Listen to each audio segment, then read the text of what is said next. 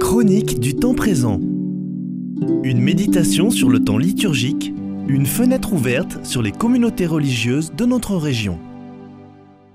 Cette année, à Conques, comme dans toute l'Église, nous avons célébré coup sur coup la Saint Jean-Baptiste et le Sacré-Cœur de Jésus. Ces deux fêtes n'ont pas grand-chose à voir l'une avec l'autre, mais elles sont plus proches qu'on ne le croit. La première fête annonce la venue du Seigneur, Jean-Baptiste est né six mois avant le Christ, sa nativité le 24 juin annonce Noël. Quant à la fête du Sacré-Cœur de Jésus, elle est célébrée le vendredi qui suit le deuxième dimanche après la Pentecôte. Après le temps de Pâques, les fêtes de Pentecôte, de la Sainte Trinité et du Saint-Sacrement explicite le don de Dieu en Jésus, le crucifié ressuscité, celui qui nous partage l'Esprit Saint.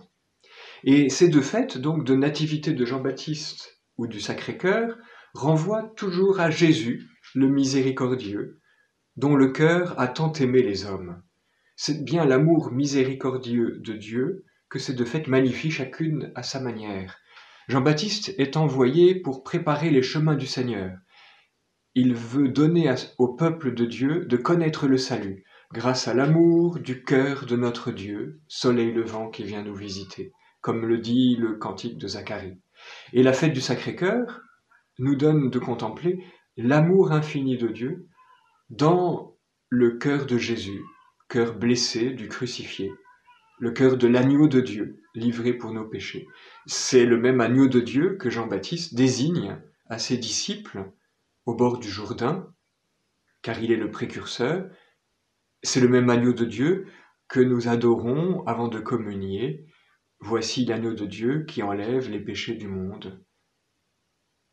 Et ces deux fêtes nous donnent de nous réjouir dans l'amour de Dieu, de fait se savoir aimer d'un si grand amour, malgré nos fautes. La fête du Sacré-Cœur nous le révèle, et la nativité de Jean-Baptiste nous l'annonce. Jean-Baptiste est habité de cet amour de Dieu plus grand que tout. La parole de Jean-Baptiste est un feu avant même la révélation de celui qui est la source et le cœur de cet amour, Jésus le miséricordieux.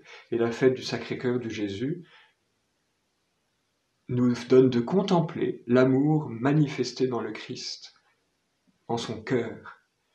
Ces deux fêtes consonnent dans la même joie spirituelle la joie d'être aimé bien au-delà de nos capacités d'amour, une joie qui illumine notre chemin, et spécialement le chemin de ceux qui habitent les ténèbres et l'ombre de la mort, comme on le dit encore dans le cantique de Zacharie.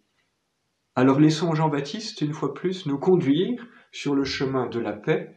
Or pour nous, la paix, notre paix, c'est le Christ, par son cœur transpercé, d'où jaillissent l'eau et le sang, L'eau qui purifie, le sang de la nouvelle alliance, c'est notre foi, c'est notre joie.